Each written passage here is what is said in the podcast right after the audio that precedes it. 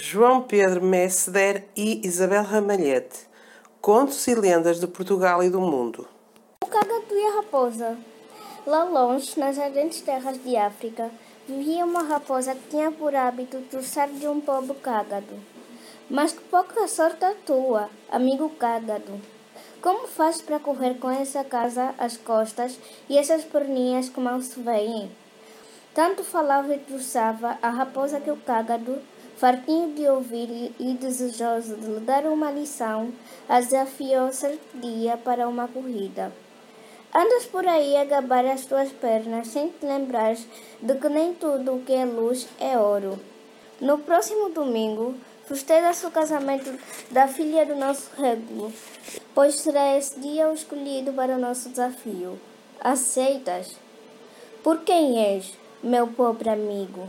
Lá estarei vermos do que és capaz.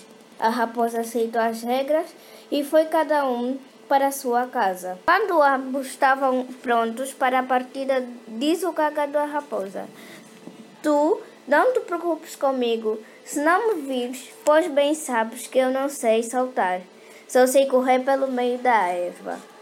O sinal da partida foi dado e a raposa, em meia dúzia de saltos, perdeu o cagado de vista convencida de que ele ficara para trás, e também por tossa, parou e pôs a chamar. Então, amigo cágado, andas ou não andas?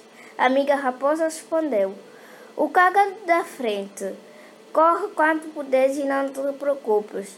Comigo. Surpreendida um, e um tanto atrapalhada, a raposa dobrou seus esforços.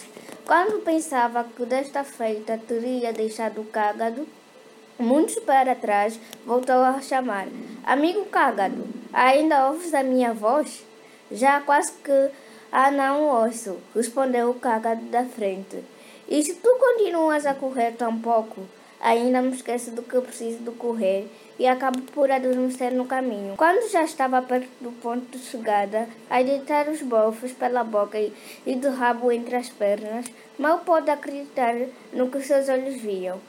O cágado, já que já tinha chegado à meta, vinha agora o seu encontro a gritar-lhe. Oh, amiga raposa, venho ver se precisas do meu auxílio, que já estou cansado de esperar por ti. Melhor seria se entendesses mais as pernas e encostasses a língua, porque assim talvez fizesses melhor figura.